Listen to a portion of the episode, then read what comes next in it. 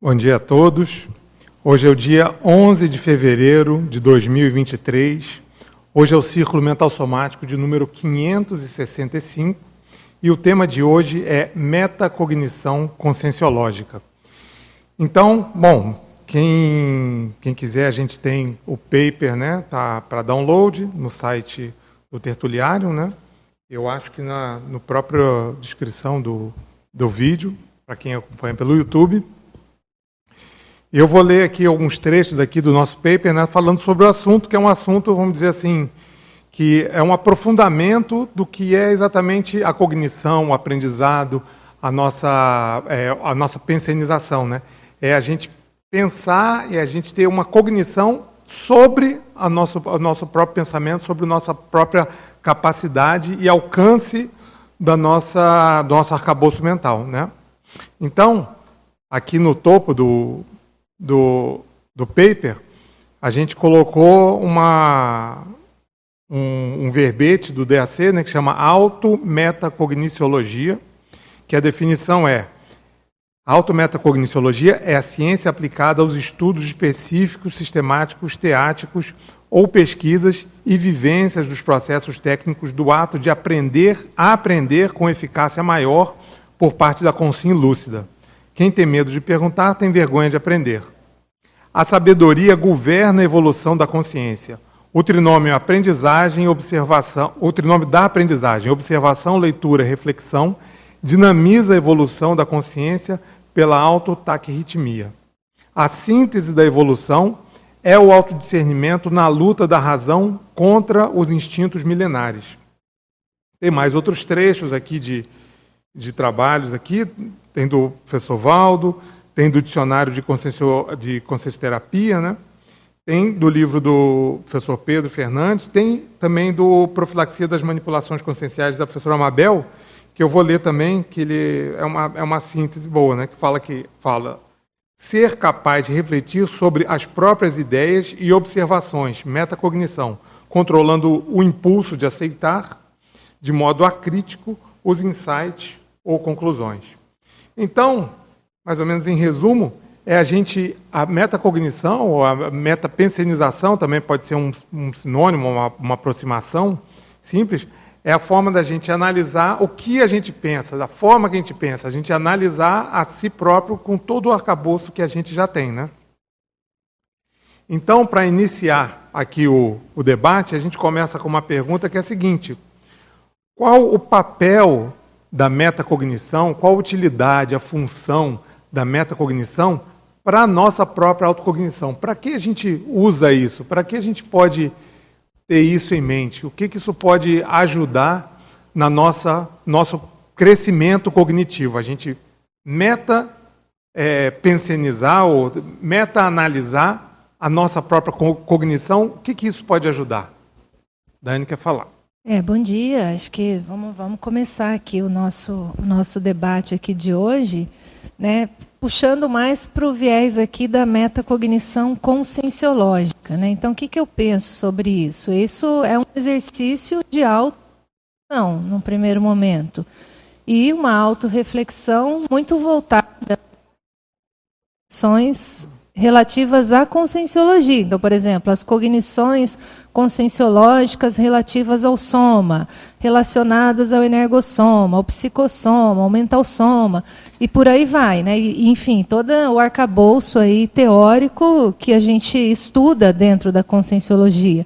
Então, toda vez que a gente faz esse mergulho de pensar sobre isso, eu vejo que a gente abre um espaço para, é, às vezes, até fixar mais esses conhecimentos, ao mesmo tempo fazer conexões novas, que aí vem, às vezes vem associações de ideias, né, as neo-ideias, e uh, abrir espaço para a gente, às vezes, propor hipóteses novas, teorias. Né? Então, na hora que a gente faz isso, a gente acrescenta, às vezes, alguma coisa a mais nesse arcabouço conscienciológico.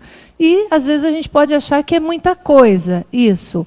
Mas talvez, quando a gente dominar mais ainda essas cognições né, da conscienciologia, talvez a gente veja que assim isso ainda nem é nada. Que existe muita coisa além disso, mas até a gente enxergar que existe muita coisa além disso, primeiro a gente precisa se assenhorar dessa, dessa bagagem inicial. Então, eu acho que essa metacognição conscienciológica, pelo menos né, puxando aqui o debate nesse início, ela tem esse papel. Né?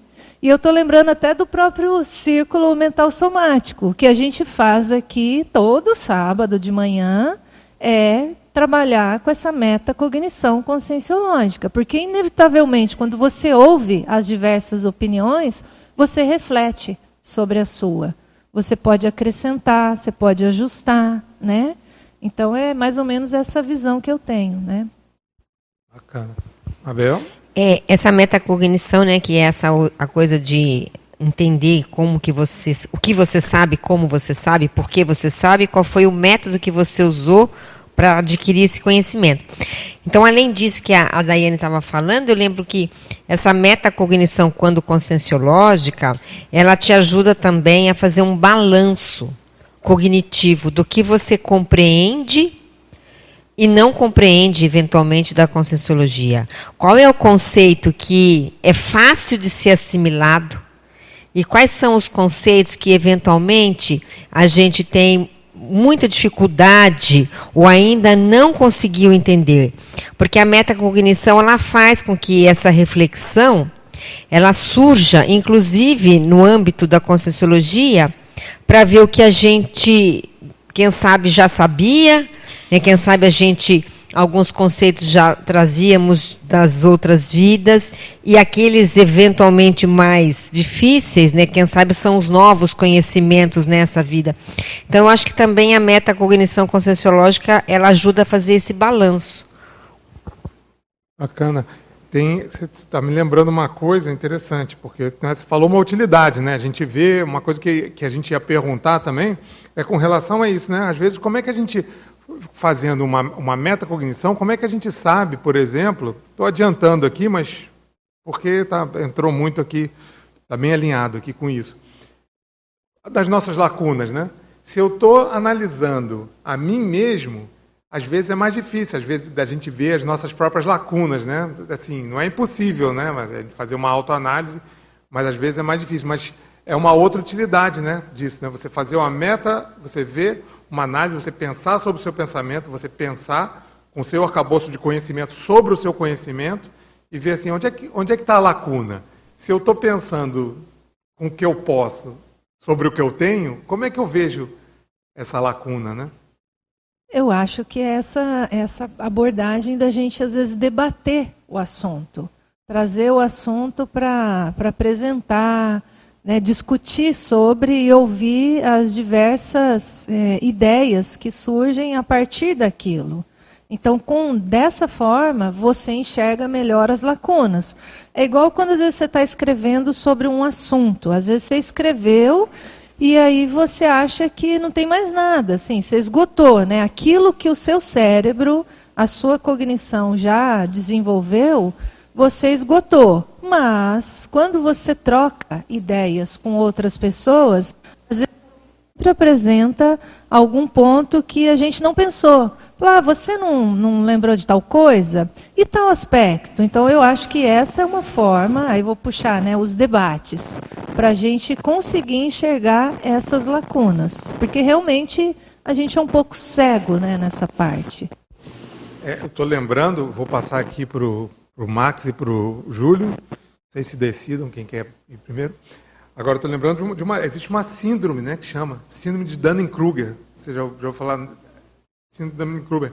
É aquela pessoa que. que ela tem uma avaliação errônea do próprio conhecimento. Então, ela pensa que ela sabe muito mais do que, do que ela sabe na verdade. Eles fizeram até um. É, ah, tem vários experimentos, é antigo, né? mas que eles viram que, por exemplo, os alunos que têm uma, têm uma, os alunos têm uma prova de determinada matéria. Aí, antes de você aplicar aquela matéria, você pede para eles fazerem uma autoavaliação. Qual é a sua autoavaliação de conhecimento nessa, nessa, nessa matéria? Antes deles verem a prova, né? Aí eles dão lá, dá uma, dê uma nota para o seu nível de conhecimento disso. que, que começaram a perceber? Que, que aqueles que se, auto, que se autoavaliavam de uma, uma, uma avaliação muito elevada, eles tinham notas sempre inferiores. E, ao contrário, às vezes aquela pessoa que, tem, que é mais insegura e tinha uma avaliação baixa, ela, ela, ela via como, nossa, nunca vou saber tudo isso, é coisa mais. Ou seja, a pessoa tinha uma capacidade muito mais alta, mas ela se, se subavaliava porque ela se colocava naquele universo, não, nunca que eu vou saber tudo isso, eu não sei, eu sou ruim. E, novamente, essa pessoa que se avaliava baixo tinha, tinha uma, um desempenho mais alto, né? Síndrome de Dunning-Kruger. É interessante, a psicologia estuda isso há um tempo.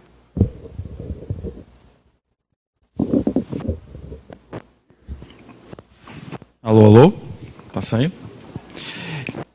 É, é, esse tema da é, metacognição, eu acho que é exatamente para cognição, acho que está falhando, não está? Um é, está falhando.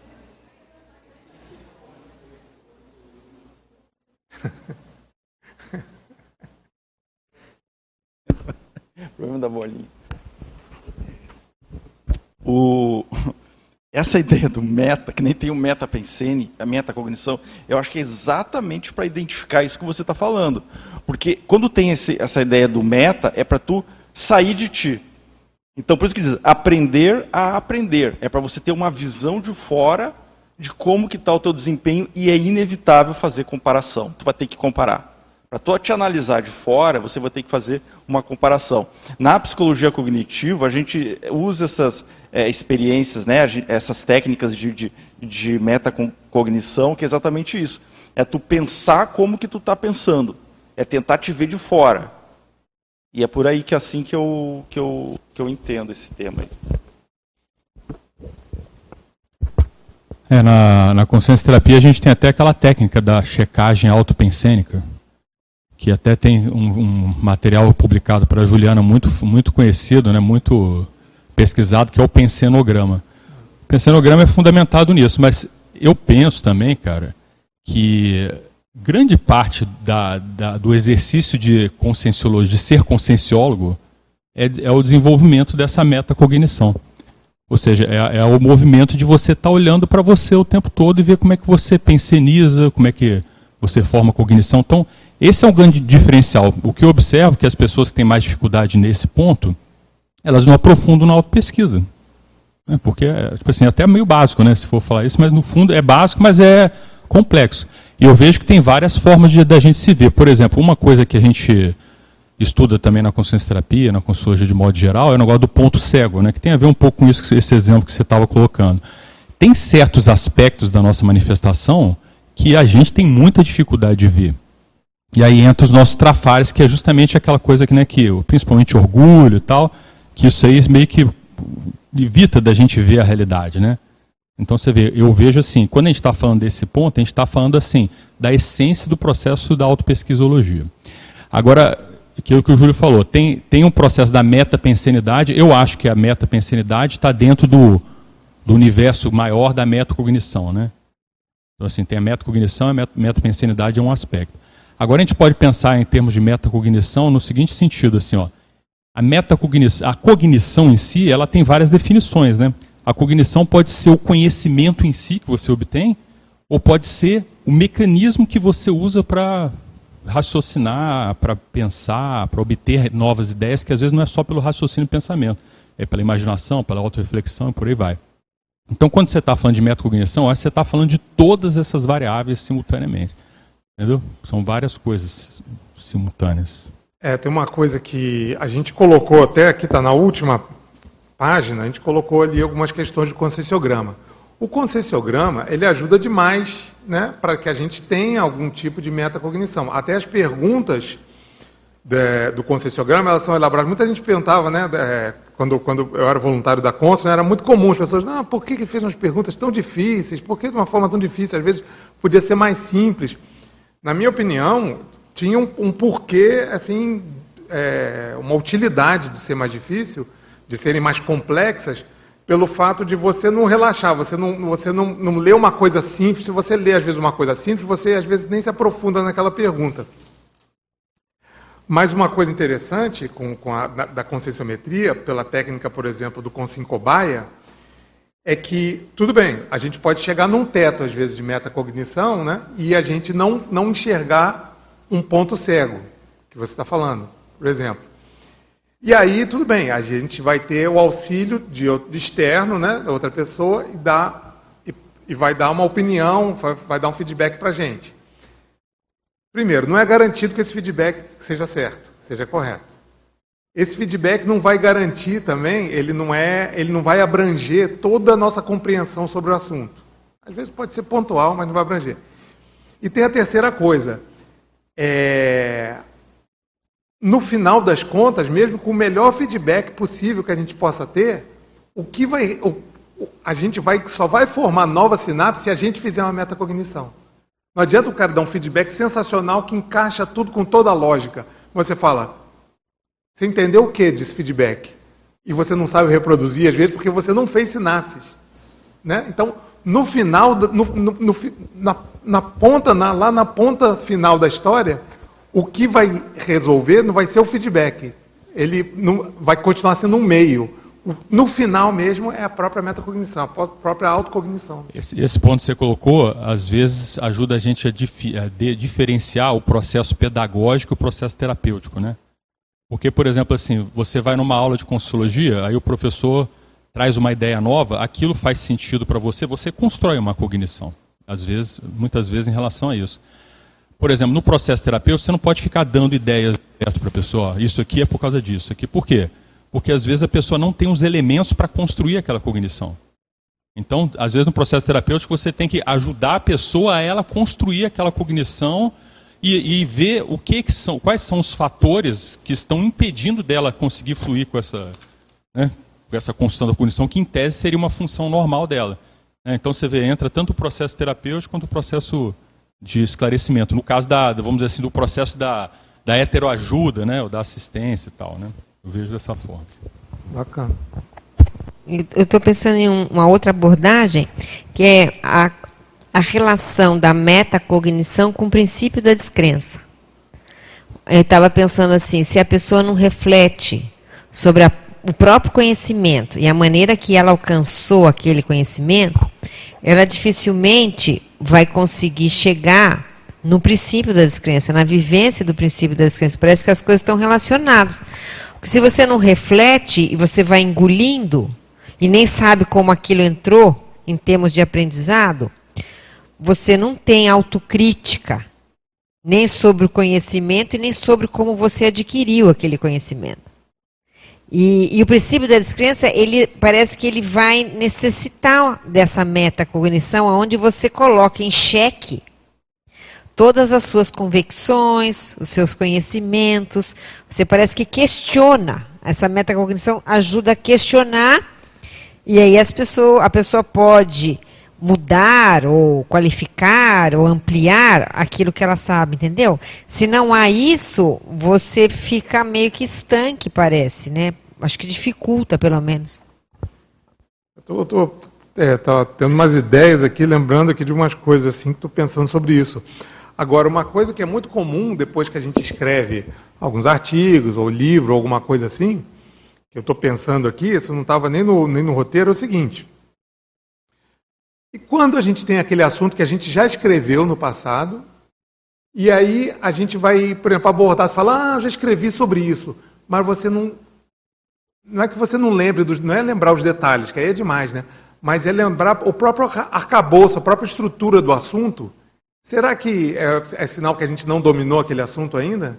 Entende? Porque às vezes tem, tem coisas, tem artigos que você pode olhar do passado. Tem um artigo outro dia que eu olhei, né, que eu, que eu escrevi alguns anos atrás, e falei, Pô, tá, né, tá, tá bacana, tá bem escrito, interessante, mas eu mesmo não lembrava daqui. Eu mesmo não lembrava, não lembrava do, do, do, do é, é, da, assim, da essência da coisa, não é, né, do, não é da parte mais a forma, é do conteúdo mesmo na coisa, né? Eu acho que é um, é um sinal de que eu não, eu tenho que ser mais metacognitivo naquilo, né? É, agora se a gente considerar que na escrita conscienciológica a gente coloca muita da nossa vivência e circunstâncias do nosso momento evolutivo, eu acho que às, às vezes essa experiência aí pode ser também que tu amadureceu, tu, tu, foi além daquilo ali. já está num outro patamar, é uma Naquele outra hipótese. Caso, é um naquele outro caso, caso. não, não lembrava, eu estava direitinho o negócio. Falei, É. "Ó, pô, não sei se eu melhoraria isso hoje, não. Pois é, mas às vezes acontece isso. A pessoa estava num determinado momento evolutivo, tendo aquelas determinadas experiências enquanto estava escrevendo, então aquilo estava muito vivo, muito aceso naquele momento evolutivo. E aí ela escreveu, publicou, legal, bacana, e depois é, passou por outras experiências, mudou o bloco bastante, produziu outras coisas, e aí aquilo ali ficou meio, meio diluído. O próprio professor Valdo, às vezes, é, é, é, as pessoas perguntavam coisas antigas para ele, ele dizia, não, tem que ir lá olhar no livro tal. Ele também não lembrava de tudo. Acho que isso aí é, é, é normal. Agora, existe uma técnica que eu uso. pode acontecer com ele também, né? É vezes, normal isso. Acho que não tem. Uma técnica que eu uso bastante, já falei algumas vezes, que eu chamo até de temporização, ajuda a minimizar isso aí. Que é tu não escre tu escrever, né? Vamos supor, eu estou escrevendo um artigo, um verbete, um livro, né? Não vou falar verbete, senão vai dar problema. É, um capítulo, alguma coisa, e dá um tempo. Dá um tempo, tipo, sei lá, seis meses, um ano, até mais de, de ano, e depois voltar naquilo lá. Porque daí tu vai fazer aquela atualização, jamais é não tão movido pelo ímpeto daquele momento que tu está escrevendo, e aí tu, a probabilidade de tu alcançar maior racionalidade, maior isenção, maior visão de conjunto é maior. Então é como se tu tivesse, entre aspas, publicando agora e fosse revisar ele daqui um ano. Entende? A tua cabeça mudou, não adianta, a tua experiência mudou, muita coisa evoluiu nesse meio tempo. Então, eu acho que é por aí. Então, na, na prática, na prática, como é que a gente acha, vou voltar um pouquinho, como é que a gente faz para identificar as nossas lacunas?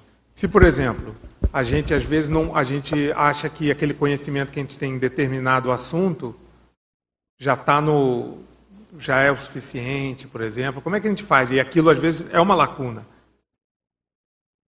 Mas, mas, mas como? Mas como que eu vou? Eu, eu- já tenho, eu já tenho. Estou pensando sobre o meu pensamento. Então, estou olhando de cima. Aí eu olho ali o cenário e aí eu não. Como, como é que eu, como é que eu vou saber se aquilo, se eu estou deficitário, por exemplo, em algum, alguma coisa? JP, eu vou dar um exemplo bastante pragmático aqui, que é a prova geral de Conscienciologia. É, eu acho que eu tenho o privilégio, talvez, de ser o único que fez todas as provas é, A Luimara não da Conscienciologia e é, isso me dá, apesar de eu estar né, 30 anos aí voluntariando na Conscienciologia, mas eu, eu entendo que a prova geral de Conscienciologia, para mim, serve como uma oportunidade de eu rever, reestudar, revisitar, lembrar, ter que ter contato de novo com conceitos, conteúdos que às vezes a gente esquece, às vezes a gente não lembra, às vezes a gente não faz as devidas relações. Então, o ato de fazer a prova geral de Conscienciologia e a sua pergunta, como saber o que a gente não sabe, é uma forma, uma estratégia de você entender as, as suas lacunas. Então, isso é um, é um eu, eu diria que é uma solução bastante pragmática, fazer a prova geral de Conscienciologia. Todos os testes, né, se você pegar aí os 700 experimentos, ele é recheado de testes. Tem um livro do professor Valdo só de testes. Tem o conscienciograma, que é um mega teste. Ah, todos os verbetes têm questionologia. Então, a conscienciologia ela é recheada de testes, que faz a consciência ter que parar para refletir sobre aquilo que está sendo perguntado a ela. Então, ah, o fato de ler, refletir sobre a pergunta, encontrar elementos que são elementos práticos da vida dela, para ela tentar achar uma resposta, isso e esse exercício constante vai fazer a pessoa se deparar com as lacunas. E aí, falando no meu caso, é, para mim, a, a minha experiência de vida mostra que quanto mais eu estou amadurecendo, eu vejo mais coisas, por incrível que pareça, que eu não sei. Ah, mas eu não sei isso. Como é que pode? Eh, como nunca isso tinha passado pela minha cabeça? Ou seja, tem um monte de coisas que eu não sei. E eu sinto pesar de. Às vezes eu sinto um pesar positivo de. Puxa, eu devia ter estudado isso daqui. Puxa, eu devia ter me concentrado mais aqui. Vou Como é que eu vou estudar isso aqui agora? Porque a percepção das lacunas cada vez é maior. Porque o seu mundo aumenta. sua visão de mundo aumenta, você percebe mais lacunas. É, vai a dica, né? Porque quando a gente, fala, a gente sabe que a leitura pode ser, né? É um, é um, é um meio também, né? Da gente ter elaborar melhor, né? Então tem aquele livro, Como Ler Livros, né? Eu tenho esse livro, mas não li inteiro não, eu li algumas partes, né? Mas esse livro, ele é excelente. Esse livro é de 1966, é da década de 60 esse livro, né? Ele é antigo, mas ele mostra, é uma forma, hoje em dia a gente tem muita coisa de, ah, pensamento crítico, leitura, leitura crítica, mas esse livro, ele, ele é best-seller desde aquela época, né, com relação E dentro da Conscienciologia tem um manual de leitura crítica, que, né, organizada aí por, organizada e escrita aí por pessoas bem gabaritadas da Conscienciologia nesse sentido, está bem aqui na minha frente, aqui ele. Uh, aí a gente mostra, acho que vale a pena todo mundo, se não tiver contato, de poder aproveitar esse livro aí, é bem didático, para a pessoa poder é, aprofundar aí na leitura. Inclusive o CIAEC, fazendo um jabá aqui, o CIAEC possui turmas presenciais e online relacionadas a esse a temática desse livro, né? Então desenvolvendo a leitura crítica das pessoas interessadas. É, aqui, ó. Então já peguei aqui, digo, manual de leitura lúcida, guia prático para ler textos de diferentes áreas do conhecimento, da Adriana Kawati, Eliana Manfroy, Nina Rosa Manfroy. Tá? Ah, Bacana. Quer falar? Eu estava pensando aqui, vamos ver se agora o microfone vai, vai, não vai cortar, porque o outro estava cortando. Alô, alô? Beleza? Vamos lá, né? É, eu estava pensando aqui em dois extremos, né? A gente falou em leitura e lacunas.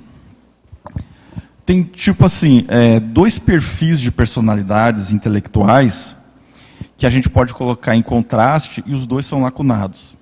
Primeiro, Aquela pessoa que tem muita autoconfiança na sua inteligência, no seu intelectual, na sua criticidade, e ela às vezes é muito criativa e tal, e aí ela chega num ponto em que ela se torna muito arrogante ou orgulhosa do, do seu próprio conhecimento, e é aquele tipo, já sei tudo, é, é, não tem nada para me acrescentar, e aí ela fica lacunada devido aos processos intraconscienciais dela, de arrogância, orgulho, porque daí ela se fecha para o conhecimento do outro. Tem esse lado. Então ela fica lacunada. Então aí a leitura, no caso, nesse caso aí, a pessoa precisa ler mais, se abrir mais, debater, enfim. E o outro lado é a pessoa que lê demais, que eu também conheço pessoas assim. Elas leem demais e elas são muito inseguras quanto ao pensamento próprio delas. Então elas precisam sempre, tu faz uma pergunta assim, é, de sopetão para a pessoa alguma coisa, ela, tá, não, eu vou dar, tem que procurar no livro tal, tenho que ler, não sei o quê. Ela não tem confiança na logicidade, então ela fica lacunada também. Então aí a gente pode ver dois extremos. Eu acho que o ideal é o equilíbrio. Vamos pegar de novo como exemplo o professor Valdo Vieira.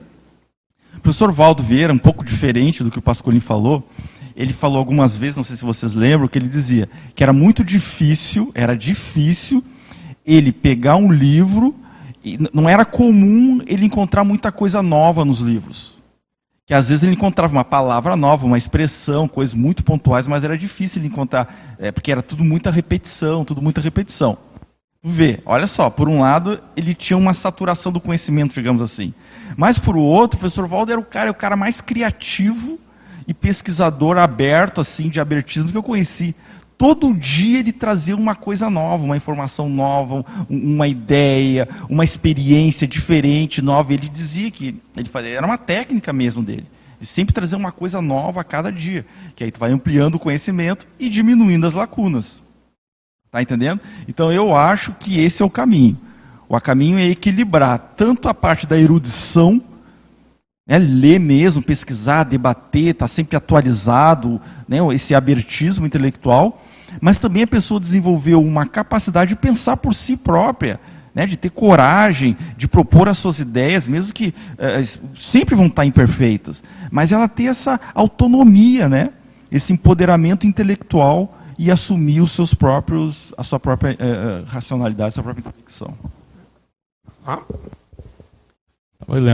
Lembrando, né, existe o saber útil, né, porque tem muita cognição que, em tese, é descartável. Tipo assim, não é prioritária, vamos dizer assim. Não diria que seja descartável, né? Tudo você sempre usa de algum modo. Mas não é prioritário. Por exemplo, hoje em dia é impossível você ter a cognição universal que esses caras do, da três séculos para trás aí tinham, né? Tipo assim, conhecia todas as coisas mais importantes lá, né? Na história, igual esses eruditos da antiguidade tinham. Hoje em dia não tem como, né? Por causa dessa difusão enorme. Então, eu acho que um primeiro ponto da, dessa coisa de você ter essa metacognição é você ver assim, qual é a cognição prioritária que eu ainda não possuo. E às vezes essa cognição é autocognição no sentido sua, né? De coisas sobre você, que é a, talvez seja a, prioritária, a PRIPRI, né? Mas tem também certas coisas das linhas, das linhas, das certas áreas do saber, por exemplo. Quer ver, por exemplo, assim, a, você vai escrever em Consologia, que é uma abordagem multidisciplinar, é normal, por exemplo, no meu caso, é normal eu começar a escrever sobre certa área, que tem relação sobre certa área, às vezes especialidade da Consologia, Vou pegar um exemplo, por exemplo, a questão do paradireito e da cosmoeticologia. Eu começo a escrever nessa área, eu começo a ver que me faltam alguns conhecimentos do direito. Entendeu? Para eu pensar com mais profundidade sobre aquele assunto. Apesar de que eu sei, aí o pessoal fala, ah, não precisa disso e tal. Na minha concepção, precisa. Conhecimento, por exemplo, o processo do conhecimento da ética e do direito, não que você tenha que conhecer tudo sobre direito, tudo sobre ética, mas aqueles conhecimentos fundamentais da ética, da disciplina da ética e do direito, eu, eu via, eu já vi várias vezes necessidade de eu estudar mais. E eu fui estudar, cara. Eu comprei livro de ética, livro de direito. Para quê? Para eu me, me formar, aquela minha ideia, para eu poder expandir meu raciocínio sobre o para-direito, sobre a cosmoeticologia. Então você vê, isso aí eu acho que nesse exercício de você querer criar, escrever, né, trazer ideia nova e pensar com mais profundidade, ele acaba levando a você ver as suas lacunas né? para que você precise de desenvolver e correr atrás para poder, poder realmente complementar. Né? Uma coisa é a pessoa que tem uma formação é, acadêmica em certa área, né? uma área técnica, outra que tem uma área de humanas, outra tem uma área de biológica. Você pode, se você for olhar cada pessoa, você vai ver que o vocabulário que ela usa é diferente, a forma de abordar a realidade né, muda, né, e até às vezes as prioridades que ela dá para certas coisas diferem uma das outras, por causa da formação cultural. Então, eu acho que, no nosso caso, isso tudo é muito importante também. Beleza. Eu vou, eu vou falar uma coisa aqui, depois vou passar para o Antônio e depois tem umas perguntas que, que o Marcelo vai ver aí do pessoal que está no YouTube. Agora, uma coisa que eu estava pensando assim, tem uns casos, né? Eu, eu acho que para a gente ter uma, uma, uma metacognição efetiva e que avance, a gente tem que ter a primeira coisa, que é a primeira, o primeiro a gasolina nossa, que é a vontade, é você querer ter isso. Então, por exemplo, tem um caso, tem uma, uma pessoa, um amigo nosso, a Daiane vai saber, eu vou descrever, ela vai saber de quem eu estou falando, mas eu não vou falar o nome não. Que eu considero superdotado, um gênio, e aí você vai fazer um curso, por exemplo, com essa pessoa, você está interessado no assunto, ele também está interessado no assunto. Eu tenho certeza que ele. Certeza, mas para mim, ele tem uma capacidade de apreensão intelectiva muito maior que a minha. Só que eu vou lá no, no curso, ele está anotando tudo. Mas está anotando mas, absolutamente tudo. Assim. Eu falei, nossa, que esse, que esse cara tanto anota. Ele, eu não sinto aquela necessidade de anotar tanto, mas porque ele sabe muito mais. E por que, que ele está anotando tanto assim, entendeu? Pode ter um fator insegurança, né, que, que o Júlio falou, e, e, e, também existe o contrário. Agora, ele, ele, sem dúvida, é um cara ávido por conhecimento ávido por conhecimento. Ele não tem essa arrogância, sabe? ele é ávido por conhecimento. Então ele quer. Essa vontade que eu acho que, que, que pode aumentar a nossa metacognição. E tem, uma, e, tem, e tem um caso contrário também, daquela pessoa que está anos na Conscienciologia, décadas na Conscienciologia, e às vezes você, você vê que conceitos básicos ela não domina. E muitas vezes não se incomoda com isso. Eu acho que justamente não é, não é em, em, na maioria dos casos, não é uma incapacidade uma, né, cognitiva. E sim, ela não tem aquele impulso, aquela vontade, não, quero saber mais. Não, pô, eu estou há 20 anos, 30 anos estudando Conscienciologia. Não, peraí, eu, tenho, eu tô, não posso. Isso aqui era para eu estar sabendo melhor. tal. Falta esse ímpeto, essa vontade. Não é falta de capacidade, é falta essa vontade de, de, de querer abraçar aquele conhecimento. Né? Só para aproveitar essa sua fala, era o caso de perguntar para essa pessoa se no ato de, de anotar ela aprende mais fácil, porque isso é a metacognição. É como você aprende. De repente, ela refletiu e viu que uma das maneiras que ela aprende melhor é escrevendo. Eu tenho vários alunos que fazem isso. Isso é a pura metacognição, né? É aprender como aprender. E cada um ela vai ter um caminho ou vários caminhos, né, que facilitam a apreensão. Quem sabe nesse caso a escrita, né, a, o registro seja uma ferramenta dessa pessoa. Quem dá aula vê isso de aluno para aluno, como é, que, como é que funciona Total. o processo de apreensão de um para o outro. Né? Total. Mas mesmo, mesmo aquele, alunos que, que têm vontade, que querem aprender, que querem melhorar mesmo, às vezes tem uns que fazem resumo, o outro Agora, essa metacognição, do jeito que você está falando, João, ela te dá um, também assim um score, né? Se o quanto o meu conhecimento pode ser superficial e o quanto ele pode ser profundo em determinadas áreas. Né? Porque você pode saber de tudo um pouco, mas não ter, que nem o professor Val, não tem, ele falava, né? não tem profundidade. Se você aprofundar, não sai mais nada, porque parou ali. E outras pessoas, em outros casos, pode ser que não, que elas tenham, é, em algumas ou em várias áreas, uma profundidade de cognição, né, que seria, obviamente, o ideal. É, eu penso que até o erudito ele não vai ser profundo em tudo, né? Ele vai ter as áreas de que ele vai dominar mais, que era o caso do professor Valdo, quando a gente pegava coisas, vamos supor, de parapsiquismo, você vai escrever, vai ler um livro de parapsiquismo, não tem novidade, tem muita teoria e prática no negócio.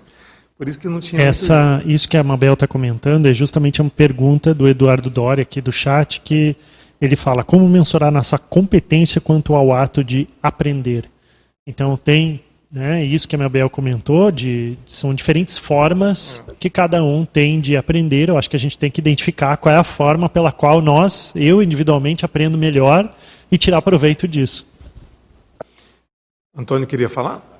Esquecendo o primeiro tema. Bom, é o seguinte, assim como tem a leitura, essa discussão dessa leitura, útil ou inútil, tem também a pesquisa inútil também. No, no, no, sistema convencional tem muito isso. Tem até uma expressão que diz assim, é, pesquisar o verniz da barata. Olha, significa nada você pesquisar uma coisa, né? Então, é uma, uma frase que demonstra a inutilidade de muitas pesquisas, né? Agora, a questão aqui, que viu o tema aqui da Mabel, achei interessante. E uh, uma vez uma pessoa me, me, me, emprestou um livro, eu achando que ela estivesse me dando o livro. Eu, tudo bem, pisquei, pá, pá, pá, pá. Aí um dia ela perguntou, cadê meu livro? Eu digo, que livro? Aquele livro que eu lhe emprestei, mas você me emprestou, é? Eu tive que comprar um outro livro, porque aquele livro, quando eu mostrei para ela, está aqui seu livro, está aqui, mas você não vai querer. Vou comprar outro livro para lhe dar. É, então, eu tenho algumas dificuldades de estudar apenas lendo. Alguém que for me prestar um livro, cuidado. Me dê. É melhor você me dar. Eu estudei com a minha filha lá em São Paulo, quando fizemos psicologia, e a, e a, gente comprava um livro só, para não comprar dois, né? E pai, pai, me dá primeiro para me estudar, depois você pega e você risca. Porque eu, eu pegava primeiro e riscava e ela não gostava, não. Porque realmente você pegar um livro riscado é complicado, não, né? Mas, mas, tem uma todo coisa. o raciocínio ainda está da outra pessoa. Mas eu gosto de livro riscado de outra pessoa. Porque a, às vezes a dúvida dela, a observação dela é a mesma da minha. Isso me ajuda. É isso, é isso que eu ia falar. Não sei se você se lembra, o professor é. Valdo, uns assuntos que ele estava estudando no momento, né? Aí o pessoal dava livros para ele sobre aquilo, sabia, né? E ele, ele fazia o contrário, ele dava bronca quando você não dava o livro marcado.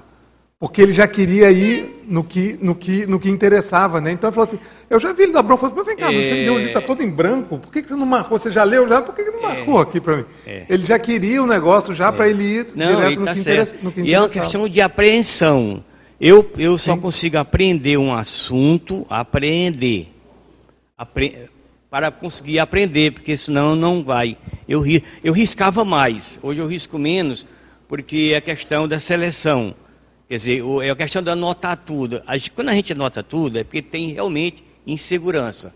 Mas depois que você consegue aquele, aquela, aquela temática, aqueles conceitos, você já fica seguro daqueles conceitos. Você não precisa estar anotando, está repetindo, né? Então, é, esse é, é, aquele ponto, é o ponto que eu, eu tinha eu falado. Às vezes o, o cara um... ele já, tem, ele já tem um nível lá, mas ele anota é. a coisa, anota absolutamente e tudo. Eu só consigo fica... aprender um assunto se eu riscar, se eu fizer algumas anotações. Eu, eu não faço, eu faço em volta do livro, eu acabo com o livro. Eu detono.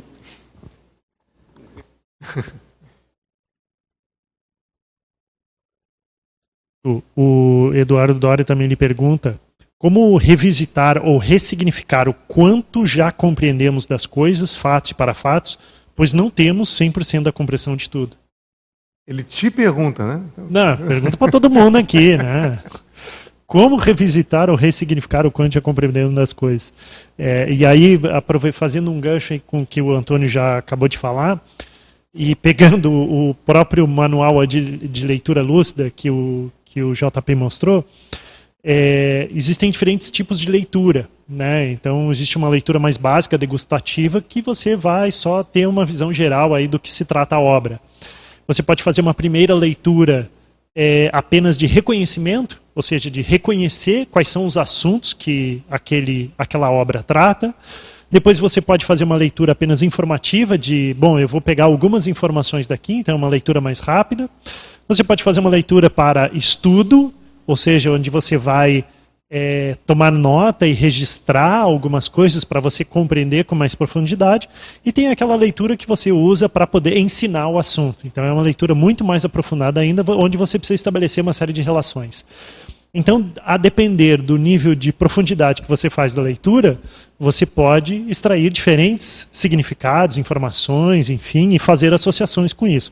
Então, eu acho que isso ajuda, é uma das técnicas que ajuda a ressignificar aí e aumentar a compreensão daquilo que você está estudando.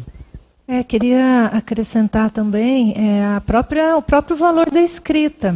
E veja, a pessoa quando ela escreve, ela já por si só já tem essa metacognição, já é, um, é alguma coisa. Se depois de alguns anos ela volta a escrever sobre esse assunto, ela pode acrescentar muito mais conteúdos e ela ressignifica. Então, ela consegue ver as lacunas de, de como ela pensava, ou como a cognição dela antes e como é a cognição dela agora.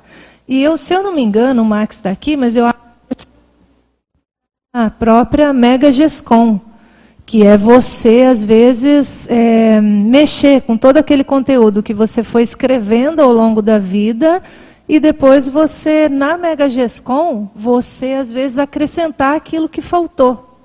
Entende? Então eu acho que a escrita, para quem não mexeu com isso, é ótimo, é, é uma coisa prática. E quanto mais a gente fizer, né, mais a gente vai enxergar e acrescentar nas lacunas. Faz a revisita, né? A Rosa queria falar alguma coisa, né, Rosa? Estava tava ligado aqui. É, sabe o que, que, é? É que, eu, que nesse debate aqui eu me lembrei de dois conceitos que agora que está ficando mais claro para mim, que o professor Valdo colocava como diferente, que é receptáculo e conceptáculo.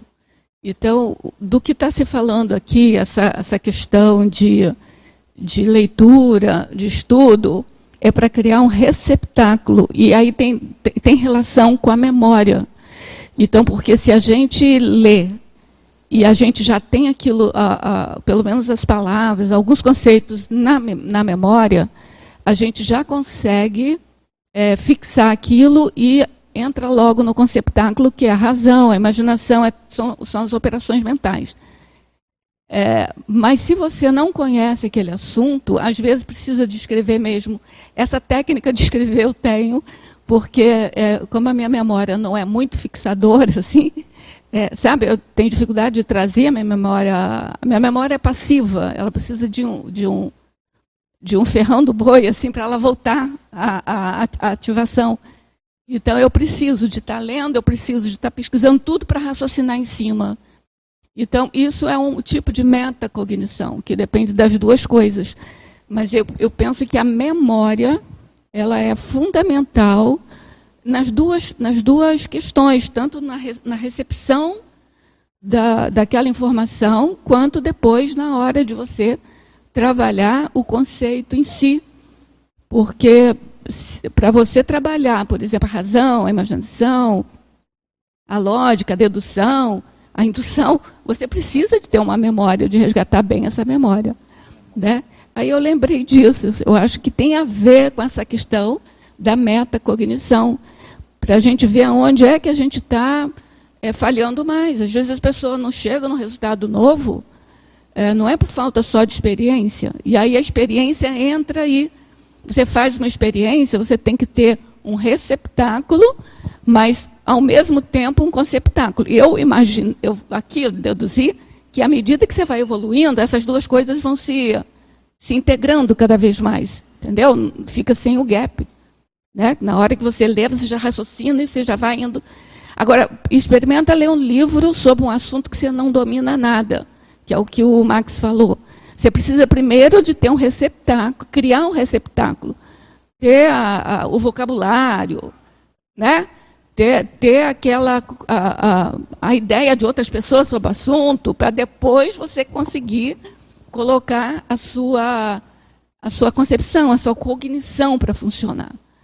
Então, eu acho que tem que haver muito com a memória e com todos os atributos mentais, mas a memória, para mim, não sei se é meu caso específico, mas é onde o, o calo dói mais. Entendeu? É, mas essa parte de cognição e memória, eu tenho até uma, uma dúvida aqui. A Mabel quer falar, depois, eu, conforme for, eu falo. O Júlio, Mabel. É, eu ia falar.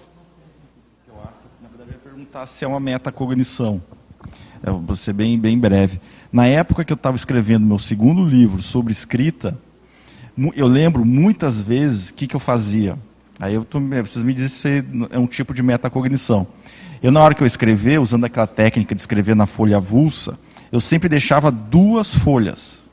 Sempre deixava duas folhas. Uma que era prioritária, que eu estava escrevendo a ideia, sei lá, sobre assistência, parapsiquismo, relacionado à escrita. E a outra folha, eu escrevia como que eu cheguei naquele raciocínio. Como que eu, qual o mecanismo que eu usei para eu chegar para eu escrever? E assim Pensar escrevi. sobre o pensamento dele, é metacognição. É, mas não era só o pensamento, era sobre é, as a etapas de, de, criatividade e produtividade. Isso é, é a pura metacognição, Júlio. Só um exemplo. Não. Esse, essa é a metacognição, é. né? É, é, eu estava pensando aqui que a cognição ela é teática, né? Ela é teórica e, e ela é prática. E aí é uma discussão que a Rosa sempre tem, que até a, a apreensão teórica já é uma prática, né? Mas eu também estou pensando no caso aqui da conscienciologia, né?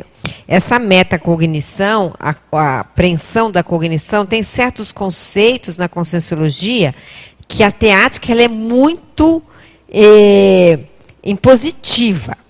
Então, por exemplo, estado vibracional. Então, você vai primeiro na teoria, você vai entender o que é o estado vibracional. Você estuda, você elabora o pensamento, você compreende o que, que acontece no seu energossoma. Então, tem todo um arcabouço teórico que você precisa aprender. Mas a cognição mais completa vai exigir a prática do estado vibracional. Porque aí você deu outro salto cognitivo, né? Sem a teoria, você pode até ter estado vibracional, mas você não sabe que aquilo é um estado vibracional, então está lacunado. Então você precisa da teoria. Mas tem muitos conceitos conscienciológicos que você tem que ir, ir além. Né? Você tem que ir na experimentologia. Para poder, no meu modo de entender, né? Ter a cognição mais completa. E aí você pode chegar à seguinte conclusão, em alguns casos. Por exemplo, estado vibracional. Gente, eu entendi tudo da teoria, eu entendi tal, mas a prática ainda está falhando, tem um lacuna aqui. Não consegui dar o salto daquilo que eu já compreendi que acontece com aquilo que eu consigo fazer. Né? E esse gap que é interessante dentro da cognição conscienciológica. É, eu acho que essa parte de apreensão e da gente e da cognição, eu acho que teoria e prática são sempre complementares. Não, não tem como, como não ser, né?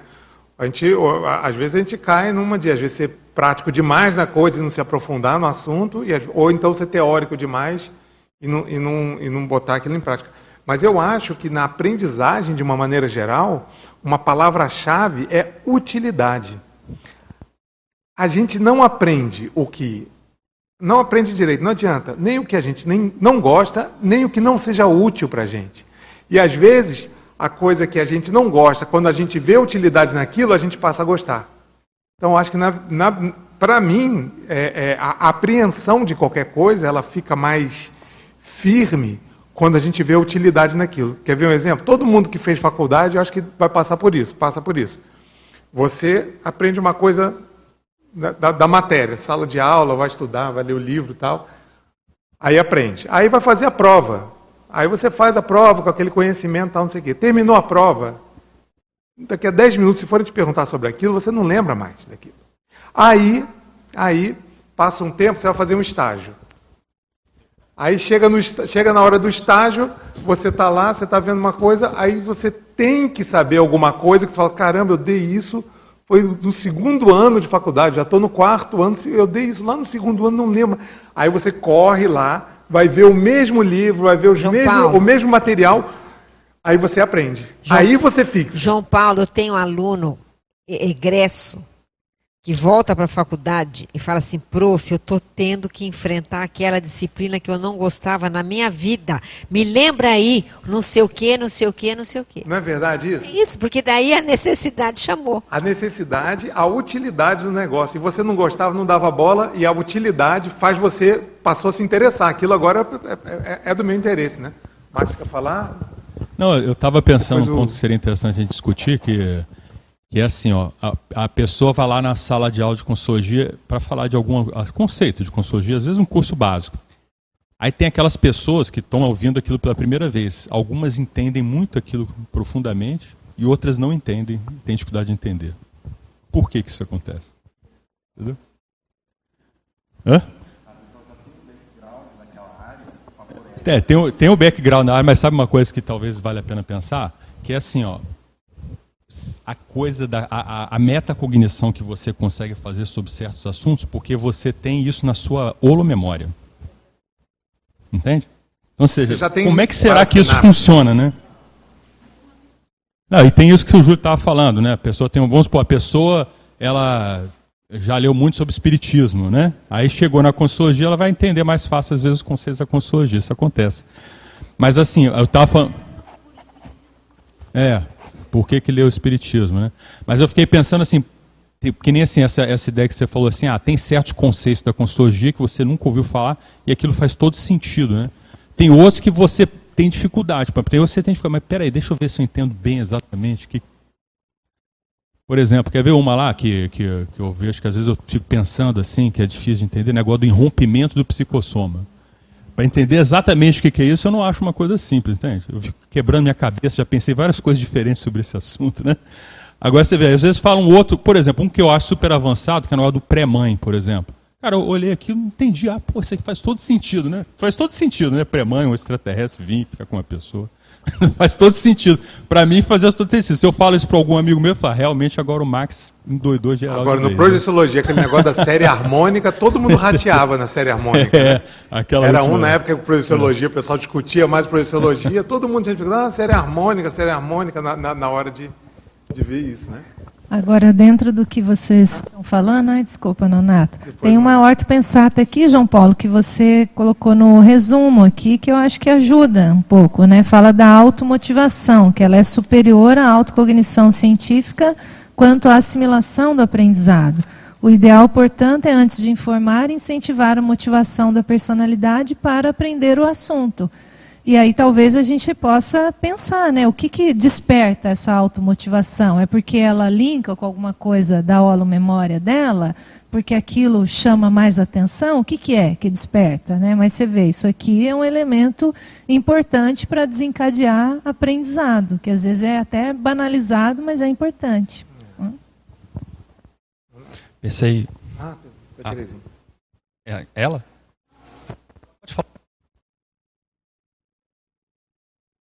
A todos. É, não que eu lembrei de um exemplo para dar sobre essa questão. Quando eu estava fazendo segundo grau, que eu estava estudando análises clínicas e patologia. E daí teve uma cadeira que era a respeito de química. Só que eu não tinha tido química ali no início da, da minha escolaridade. E daí, naquele momento, eu precisava saber química. Então, eu fui, que a professora era muito boa, mas só que ela, eu tinha dificuldade de entender as aulas dela. O que, que eu fiz? Eu peguei três livros, assim, eu me lembro perfeitamente disso, e comecei a estudar, estudar, estudar. E eu lembro que em três meses, assim, aquilo parece que brotou na minha cabeça. De repente eu comecei a amar a química, tanto que eu amo até hoje.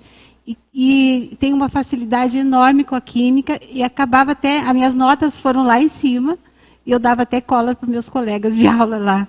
Então eu fiquei pensando sobre é. isso, né? O que, que, que, que ocorreu, né? O que, que ocorreu com tudo isso? E a matemática também aconteceu comigo, a mesma questão.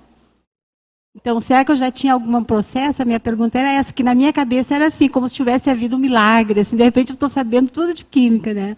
Eu não tinha né, essa ideia. De onde que vinham essas ideias tão de pronto, assim, sabe? Eu aprendi, né? Mas eu fui estudar sozinha, porque eu tinha que fazer alguma coisa. Não, então, é, eu pensei aqui em dois exemplos meus pessoais, um puxado pelo lado do Trafor, outro pelo lado do Trafar. Aí, em relação ao primeiro ponto, uma situação que aconteceu com a ajuda na questão de revisão de livro. Uma devolutiva que ia ser dada, aí em cima da hora uma pessoa, olha, seria bom você ajudar aqui, você pode ajudar, dando né, um feedback, mas quanto que vai ser? Daqui a uma hora. Tá, então me passa aí o, o manuscrito, eu vou dar uma folhada, vou ver o que, que acontece. Né? Aí meia hora, dei uma folhada, fui direto no, no, nos pontos ali principais e tal. E aí na hora da, do debate ali, né, com a pessoa, a, a, pessoa que me chamou, né, tal, foi colocando alguns pontos, depois eu coloquei alguns pontos. E aí no final essa pessoa chegou para mim e falou assim, cara, como é que você conseguiu entrar nesse, nessas considerações aqui? Porque eu fiquei um mês em cima dessa obra e eu não cheguei nesses pontos. A pessoa realmente ficou mais na parte da forma do que do conteúdo. E eu, como não tinha tempo, eu fui direto no conteúdo, né? É pela minha experiência e tudo mais. Assim, eu vejo analisando esse fato, né? Não é uma questão de inteligência, é uma questão de experiência. Né? Então, talvez naquele campo eu fosse mais experiente, fui mais direto no ponto, fui mais assertivo e consegui chegar mais no ponto. Se a pessoa, talvez, com mais experiência, vai chegar também na mesma condição. Aí, olhando o outro lado, né, que é algumas coisas que eu tenho mexido atualmente da área profissional e que são áreas que eu não mexi na minha vida. Então, eu vejo algumas situações que eu estou lá mexendo com algo, né, ah, entendi como é que faz isso aqui. Beleza. Aí vou lá, faço em outra situação aquilo ali. Ah, consegui fazer. Não, não conseguiu fazer. Por quê? Ah, porque nesse contexto aqui é diferente. Aqui essa situação exige isso, essa situação exige aqui. Não, mas eu entendi o conceito. Mas na hora que você vai aplicar, não é exatamente igual. Então algumas diferenças, elas existem. Né? Ou até mesmo eu consigo fazer, executar alguma coisa, mas aí, e até dá certo, mas aí chega uma pessoa mais experiente e fala assim, olha, tudo bem, você até conseguiu fazer, só que você mexeu, você foi por um caminho aqui, que esse caminho, se você fizer num contexto, num outro contexto, numa situação mais complexa, vai dar problema mais para frente. Aí, ixi. Então, assim, o que, que eu tiro de conclusão dessas, dessas duas situações, né? É que, assim, você tem a apreensão cognitiva em si, né, o estudo, a leitura, que é fundamental. Então, nesse exemplo que eu dei, eu acho que sim, falta mais leitura, mais estudo, embora seja algo que eu gosto de fazer. Mas, mais do que isso, você tem a situação da experiência que vai te dando essa visão de conjunto na prática. Então, talvez, no primeiro exemplo, isso que me diferenciou para eu conseguir ser mais assertivo. No segundo exemplo, é o que me falta, porque eu não tenho experiência nessa área. Né? E aí, levando a aplicação para a Conscienciologia, a gente vê que é a mesma coisa. É a mesma coisa. A pessoa entendeu lá o que está escrito no livro. Só que trazer isso para o dia a dia são outros 500. Né? Ou até mesmo a pessoa entendeu como ela faz e até faz. Só que aí é aquela coisa que a gente fala lá. Olha, não usa essa muleta aqui para o estado vibracional, porque lá para frente pode dar esse problema, né, tudo mais e tal. Então a pessoa até consegue fazer, mas a situação é mais complexa que aquilo. Né? Então são situações que eu tiro de é, proveito dessas experiências assim, porque você vê que de fato a gente tem lacunas em várias áreas, a gente pode ser bom em algumas áreas e pode ser bem lacunado em outras.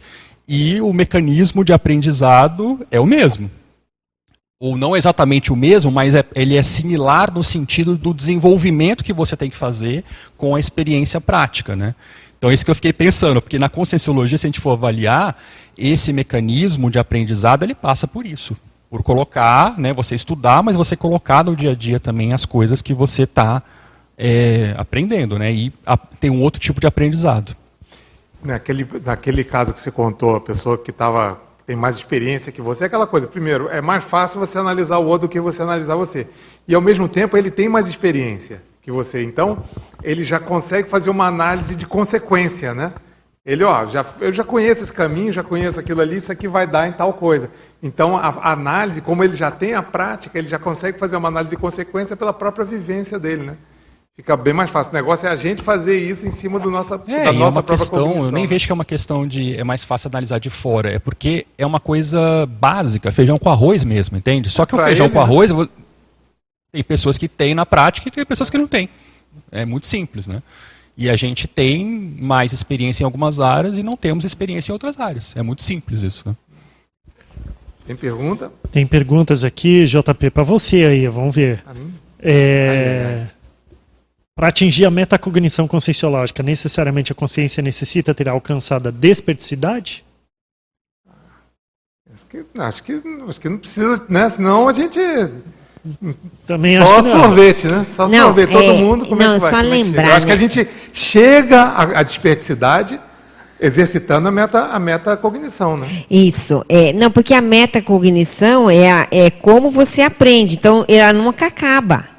Isso não tem fim. Não tem fim, essa, essa história não tem fim. Então, é, claro que você vai mudando na escala, a sua cognição vai aumentando, mas a metacognição é o modo de aprender, né?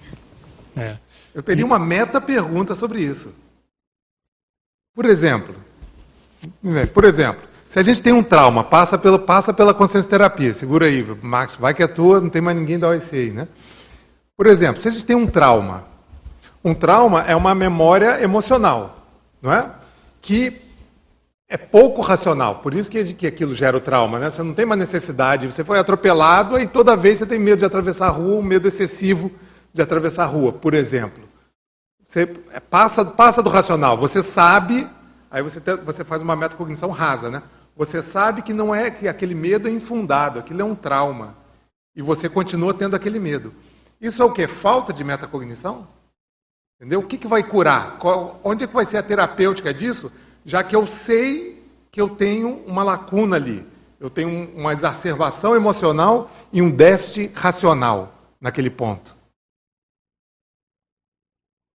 Vai que é tua.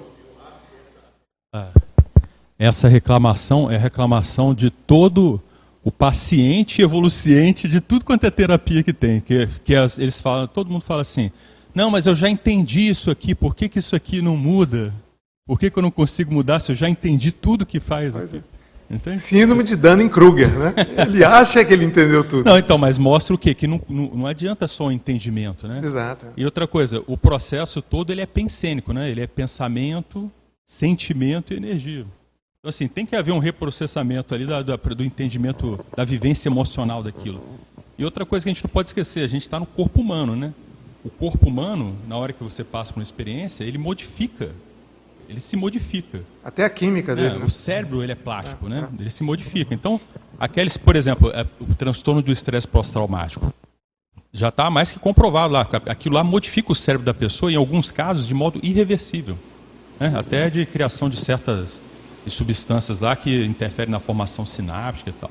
Então você vê, um trauma pode mexer com a pessoa de modo com que ela nunca mais voltasse a ser a mesma pessoa Modo que ela era antes, físico, por causa né? do corpo, De maneira dela, do física, cérebro. né? Porque é memória. Então, então, mas- você vê, o- mas- é, é um negócio bem complexo, né? Está desligado. Né?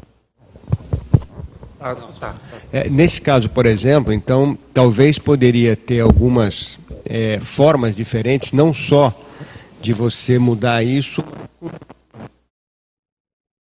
É, o que eu tinha mais ah, o exercício de tentativa e erro, né? Então, cara, o aprendizado dele era muito mais pela atitude do que é, realmente se dedicar ao processo de leitura, cognição.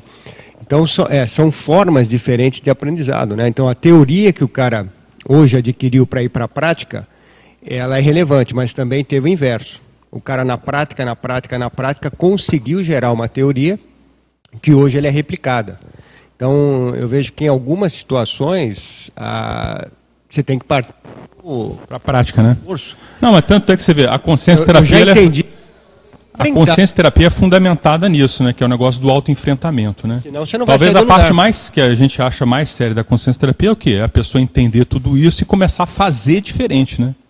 E esse fazer diferente, assim, não é, que nem o, até o Alexandre falou, não é só nesse contexto, né? É nesse contexto, naquele outro contexto, naquela outra situação, com aquelas pessoas, com as energias, com não sei o quê. Aí isso tudo vai reformulando, né? Vai, vai refazendo a tua, o teu processo holossomático, né? Você vai reformulando seu processo holossomático, suas energias, seu psicossoma, seu corpo físico, seu cérebro, tudo isso. Eu vou dar uma versão aqui que, de uma coisa que eu li agora recentemente. Que, que, assim, às vezes a coisa acontece por um attachment de vários trafares. E não só da pessoa, como de várias pessoas. Então, se o trauma for ocorrido por isso, eu penso que é, existem é, vários e vários concorrentes para aquilo acontecer que para você mudar aquilo, daí a dificuldade. Você tem que mexer numa gama de coisas. E por isso é que tem um verbete do professor Valdo DAC, que é, se eu não me engano, é metamutacio, não, meta não, mega mutaciologia, que lá pelas tantas ele diz, é, não existe isso, a gente não, não muda, assim, não faz uma me, mega mutação de uma hora para outra. E nem o, o, Serenão poderia fazer isso com a gente, porque a gente ficaria destrambelhado, pirado. Então, eu acho que é isso, sabe? Então, a gente compreende, tem a, a compreensão, recebe a, a, informação, é o receptáculo. Mas não temos um conceptáculo capaz de, de, de, de agir totalmente. É claro que, que, na medida que você tem aquela informação, já melhora sei lá, uma porcentagem razoável. É. Mas aí vai faltar é, completar com coisas ali até você chegar. Por isso que o temperamento é a última coisa que muda. Eu, Por... queria, eu queria só acrescentar aí, quando chega, acho que nessa fase aí que a pessoa entendeu tudo e não muda, às vezes os ambientes que ela, ela está devem ser também alterados. Às vezes, só de você sair de determinados holopensenes, né? Porque essa é uma outra variável. E ir para um holopensene diferenciado, parece que há uma descompressão holossomática, que é o que o, o Max estava lembrando, e que a pessoa se modifica para melhor. Ressexe já. Ela, é, existe um conjunto que a, a, a Rosa também está falando de um contexto, né? Que não é só aí, já não é mais só a cognição, né, por causa do pensene. Então tem que levar isso em consideração. Mas, claro, a cognição está embaixo da, da, estrutura de tudo. Mas precisa ver o holopensene também, né, para fazer essa reciclagem. Dentro desse assunto aqui, é, o Luiz César Santos ele pergunta quantas vidas seriam necessárias para a reconstrução pós-traumática? Já que tocaram nesse assunto aí. É, é difícil precisar, né? O número exato. Olha, 25 vidas para você. Não tem. 20. Por aí, né? Você... Tipo, começa como... com o curso intermissivo é... depois a gente conversa. Né? É, aquele, é aquele negócio da gente, da gente é, ente, entender, às vezes, muito. A pessoa entender conceitos muito mais rápido que a gente, né? Eu acho que isso também é uma dinamização individual. Mas é legal ver que existem traços de temperamento que não ajudam e outros ajudam. Por exemplo, a teimosia não ajuda. Porque a pessoa, ela já sofreu um trauma, mas ela tem aquele traço de enraizar. E, e quando ela tem esse traço de enraizar, às vezes vai perdurando algumas vidas aquilo por causa do traço, não é nem mais por causa do trauma. É, a gente já vi, é, então, ela, é, então a, gente já, a gente já viu casos assim, né? Eu, eu, vou contar uma história bem rápida que também aconteceu comigo, que eu há anos, há muito tempo atrás, eu fiz curso de hipnose. Era de auto-hipnose. Mas aí você está na época, você está empolgado com aquilo, e eu tinha um amigo que tinha claustrofobia. Era violenta. Eu vi ele, ele qualquer coisa fechou ele aqui, ele já não ia sentir bem. Num lugar pequeno, ele era capaz de quebrar, arrombar uma porta. Ele é perfeitamente capaz disso. E aí, uma vez, aquilo, e ele com aquilo toda a vida. Aí eu falei assim: vem cá, você quer fazer uma. Vamos, vamos tentar. O que, que, por que isso? Ele falou, cara, não sei, não sei. Falei, mas você não lembra? Ele não lembra o que. Vamos tentar fazer uma, uma regressão, que, vamos uma, uma, rever as coisas na sua memória? Vamos. Aí eu fiz uma regressão com ele. Ele não, absolutamente não lembrava. Foi, foi, foi, foi, foi. O cara acordou, assim, né? Ele, eu, eu falando, levando. Aí eu falei, o que, que foi, cara? Lembrei. Ele contou certinho o caso que foi. Ele foi preso lá num, num, num depósito, ele ficava mexendo lá com o, o dono de, uma, de, um, de um restaurante, foi preso no depósito e passou não sei quanto tempo lá. Enfim, aí eu me senti, né? Pô, olha aí que eu fiz. Tempo, aí encontrei com ele tempos depois, crente, que ia estar e aí, como é que está o negócio? Resolveu? Ele falou, não, está pior. Mas como está pior? Eu só, tô, eu só soube o que aconteceu, não quer dizer que eu tenha feito nada. O cara não fez absolutamente nada em relação àquilo. Ele só teve conhecimento do que, do que aconteceu, a, a, a razão do, do, do, do, trauma dele, mas resolver. Sim. Isso aí é uma coisa também interessante, que no processo terapêutico tem sempre aquela ilusão, né? A pessoa ela fica buscando a causa de tudo. Não, eu preciso saber é. a causa disso aqui e tem que resolver. E aí, na busca da causa, ela deixa de fazer o que o Flávio falou, que é começar a mudar na prática. Por outro lado, eu penso assim, tem certas coisas que a gente vai saber né, que a gente vai mudar de fato a hora que a gente tiver a retrocognição do processo, entendeu? entendeu? Aí, mas assim, mas é porque isso, esse processo é, são camadas, né? Toda uma questão de reciclagem, elas são camadas. Eu vejo que, por exemplo, já aconteceu, pelo menos comigo, de quando eu acertar certa situação, aí eu ter a retrocognição depois. Então, é isso que, que é interessante, Max. É Parece é que a retrocognição vem depois que você já fez essa esse, é, começou já fez algum movimento, movimento né? É, parece. Tem, tem, parece sei. que é assim é. também, entende? Que Pelo menos a sadia, melhor. né? Porque esses processos de hipnose e tal, pode realmente mexer até com memória de vida passada. Mas é tipo como se fosse aquilo que a Rosa falou, né? Tá tirando um pedaço, mexendo num pedaço sem considerar o contexto todo. Então, às vezes, às vezes piora a situação da pessoa. Por isso que é um problemão, não é fisiológico o negócio, né? Tem aquela, tem aquela teoria que até você não saber a causa, você não está em crise. Só está em crise quando você sabe da causa. Porque aí você não sabe como resolver. Porque você achava que era isso, achava que era aquilo. A hora que você sabe que ó, a causa é essa aqui. Aí você fala, mas eu não sei resolver isso. Aí você entra em crise, né? Porque você vai, agora estou perdido. O pepino é maior do que você pensava. O abacaxi, né? É maior. É. JP tem mais duas perguntas aqui. A primeira, se você pode estabelecer um paralelo entre conhecimento central e astrofísica da verdade. Como é que é? Repete, por favor. Se você pode fazer um paralelo entre conhecimento e central astrofísica da verdade. Se eu posso fazer? É, ué. Veja bem, veja bem. Bom, uma vez que eu estava lá, não, eu, sabe o que eu acho da central de extrafísica? A mais, para mim, a mais enigmática. Né? Uma vez eu perguntei, numa tertúlia, né, professor Walter, falei, vem cá, na central extrafísica da verdade, existe verdade absoluta? Ele falou, não. Não existe verdade absoluta em lugar nenhum. Né? Foi porque essa, essa central extrafísica não, não entra aqui, não tem para sinapses oh, dela é, direito. É, não, né? Eu entendo assim, aquela parte do 1% da, da hipótese de teoria, né? Existem aí as consciências livres, os serenões e as ideias avançadas, que essas consciências emanam, né? E que, vamos dizer assim, orientam, de certa maneira, as consciências menos evoluídas aí, né? Então eu, eu penso que são é isso, né? São, isso não quer dizer que é uma verdade absoluta, mas são ideias ideias mais avançadas de consciências num muito melhor nível evolutivo que o nosso, né? Imagino que seja algo assim. Por isso que tem a ver com cognição. Porque quando a gente, eventualmente, alguém acessa esses bolsões, vamos chamar assim, ou uma ideia super avançada, que é o, o mega pensene, aí você vai ter uma cognição diferenciada daquilo que, que era o normal, né? Sabe o que, eu, o que eu acho, sem a gente sair muito né, do nosso assunto de hoje, né, que essa parte de, de, de da, das, das, centrais, da central física, da verdade em si, é um, é um nível de verpom que não é o nosso nível de verpom. Não é. Né, ver, verpom, para mim, às vezes eu posso chegar com uma ideia, não, isso aqui é uma verpom. Verpom, para mim, para um, um serenão, já passou por isso há um tempão, por uma outra, um, outro, um outro planeta muito mais avançado, essa ideia já é, né, aprende no maternal, né?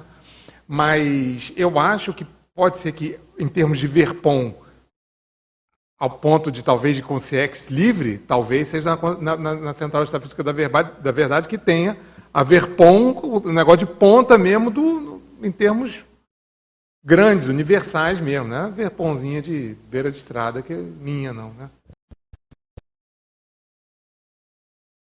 Endereçada aos autores aí da letra A, é, podem falar mais sobre a relação do desenvolvimento do trinômio observação, leitura, reflexão e a autorresponsabilidade com a escrita conscienciológica? Como eu não estou na letra A.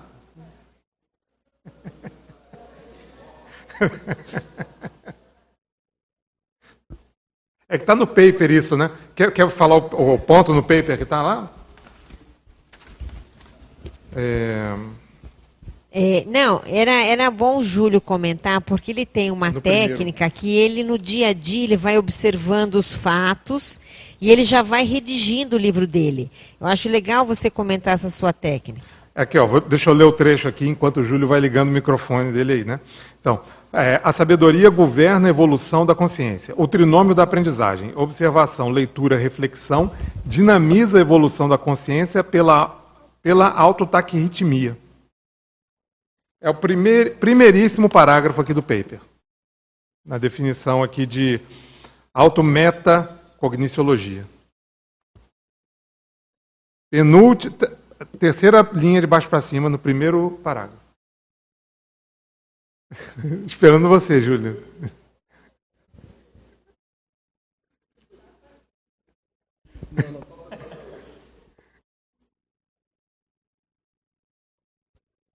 É, a gente está esperando o Júlio aqui se recuperar, hein, Júlio? Olha lá, hein? o pessoal vai ficar tudo na expectativa. Estou ansioso para saber é. a resposta. É. é. Esse trinômio aqui, acho que é, é, o trinômio, vamos colocar assim, até básico, né, no nosso contexto. Porque, veja, a gente estuda consciência. Então, essa, essa parte aqui de observação é uma coisa básica. Você observar a si mesmo, você observar o outro, né? Você observar como a consciência funciona de uma maneira geral. Junto, junto disso, leitura. Aí inclui todas as obras conscienciológicas, artigos, verbetes, mas também fora disso. E a reflexão, ela faz o quê? Às vezes você levar aquele, aquela junção né, da observação, da leitura, que gera um aprofundamento, para um patamar maior em termos de informação. Então, assim, se a gente conseguir fazer isso tudo na prática, talvez os nossos livros fiquem melhores, né? Agora, eu acho que não é também realmente algo simples. Então, a gente vai treinando, a gente vai fazendo isso cada vez mais para ver se a gente consegue chegar nesse nível de expansão.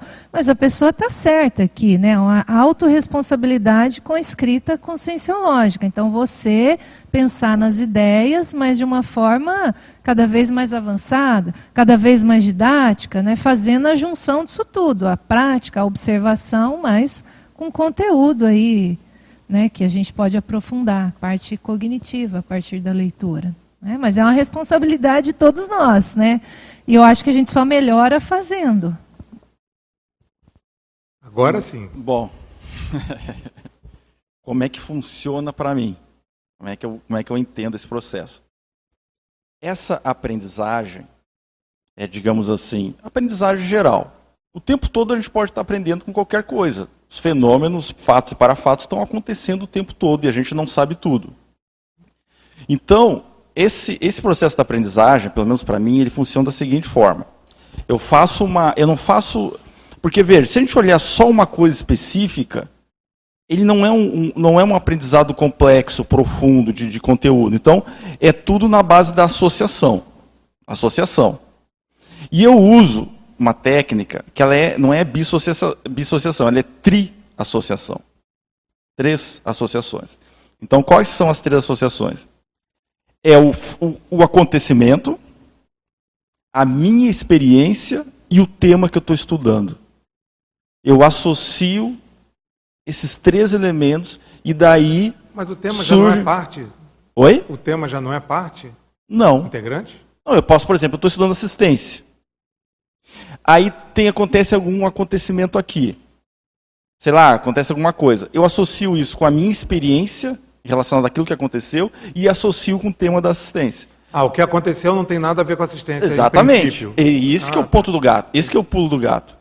Por quê? Porque a gente tem que ver o seguinte, a gente tem que ter uma abertura, um abertismo, porque o tempo todo estão acontecendo coisas que é para o nosso aprendizado. O tempo todo. Aqui, por exemplo, esses quando tem debate assim, é muito mais rico. É uma pessoa que tem uma observação atenta, uma boa capacidade de associação de ideias, uma boa capacidade de elaboração mental, ela escreve um verbete a cada, pelo menos um verbete a cada círculo, por exemplo, a cada debate. Isso depende muito mais da pessoa, das associações de ideias da pessoa, do que propriamente do que está acontecendo. O Antônio falou o seguinte, acho que foi o Antônio que falou que da pesquisa inútil. Isso é muito relativo a partir dessas três associações. Torna, tudo vai depender da abordagem que você está dando e do que você está extraindo daquilo, que pode ser uma coisa mais inútil, aparentemente inútil possível. Entendeu? Uma coisa.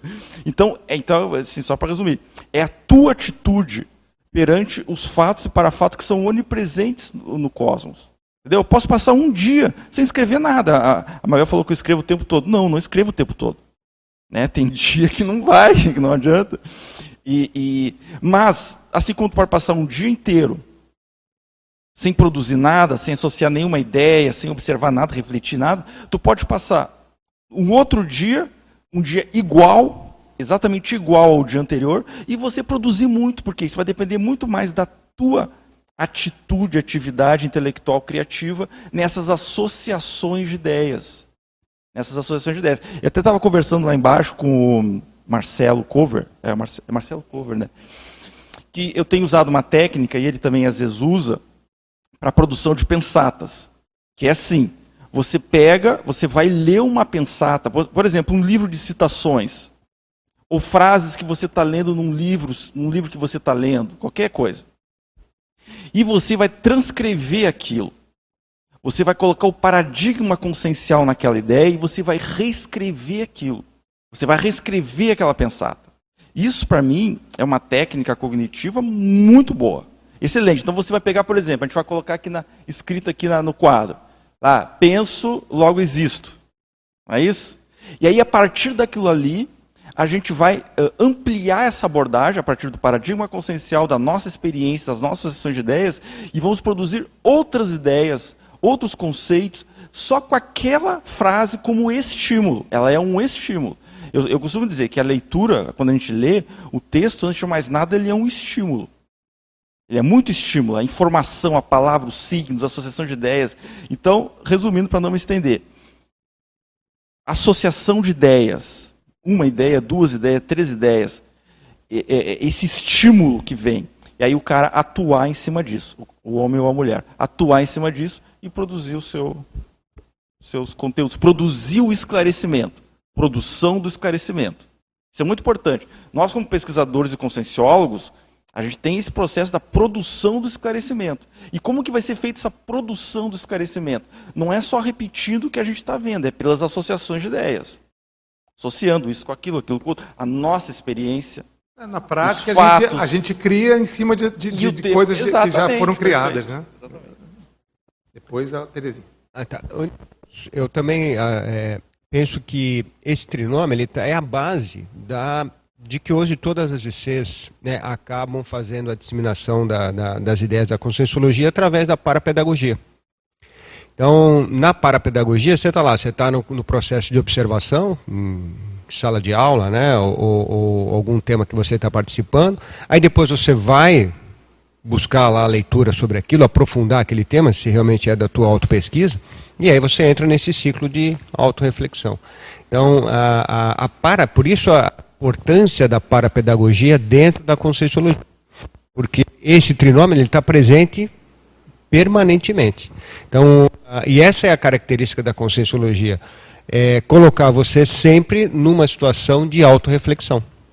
Então, aonde você vai, em qualquer atividade que, que a, você venha participar, esse trinômio está ali, de uma certa maneira, te colocando a, né, nesse mecanismo de funcionamento. A Terezinha, a Terezinha aqui na página 2 tem um orto pensado do Valdo que ele me chama muita atenção, que diz: aquilo que você não compreende ainda não lhe pertence. Daí eu fiquei avaliando na, na do meu Labicon, né? Porque quando eu não compreendia o processo, dá o exemplo aquele que eu dei da química, né, que eu não sabia, eu será que eu não tinha cognição, né? Eu fiquei pensando sobre isso, né? Porque de repente eu passei a entender tu, não tudo, né, mas aquilo que era necessário, eu compreendi. É como se eu tivesse uma explosão de ideias, assim, a sessão que eu tinha na época era como fosse uma fonte, a fonte estava fechada e de repente ela começou a explodir de água. Essa era a impressão que eu tinha, sabe?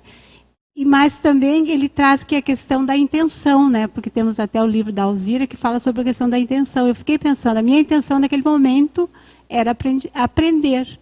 E eu consegui aprender aquilo que eu tinha a intenção de aprender, né? Daí eu, a pergunta que eu fiquei, né? Uh, qual, aqui também ele traz que qual talento maior você emprega? Eu fiquei avaliando isso. Qual o meu talento naquele momento que eu empreguei para poder ter todo esse processo hum, de cognição? E eu trago hoje como exemplo na minha vida, assim, coisas que eu, né, às vezes dificuldade de aprendizado, alguma alguma coisa no dia a dia, até na questão de estudo da, da Conscienciologia, quando eu vou a fundo ali, que eu vou pesquisar, que eu pego o dicionário né, para entender aquela palavra, eu percebo que eu consigo compreender mais. E até na questão da, de processo de tecnologia hoje, ah, às vezes, antes eu tinha minha filha, quando eu morava lá em Porto Alegre, qualquer coisa eu perguntava, filha, me ensina aqui. Hoje eu não tenho ela. Então eu preciso dar conta, né? E eu tenho observado que eu tenho dado conta, porque eu fico ali firme até aprender. Na verdade, eu não sei se é aprender, né? E depois que eu consigo realizar todo o processo, eu me dou aquele, eu fico tão feliz por dentro, assim, nossa, consegui, como eu sou inteligente. Eu faço um processo assim, sabe? Porque eu valorizo aquele, essa questão do meu aprendizado, né? Agora, de maneira geral, talvez a, eu acho que já foi falado aqui, né? A conscienciologia ela força mesmo esse exercício da metacognição.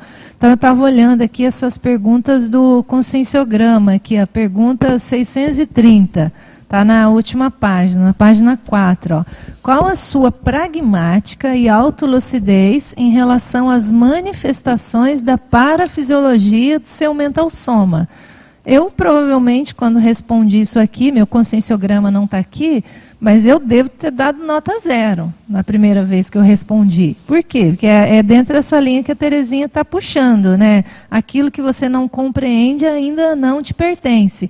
Então, na hora que você volta e olha uma pergunta dessa, são vários itens. Você precisa pensar, né? Ai, qual que é a minha pragmática? Qual que é a minha autolucidez?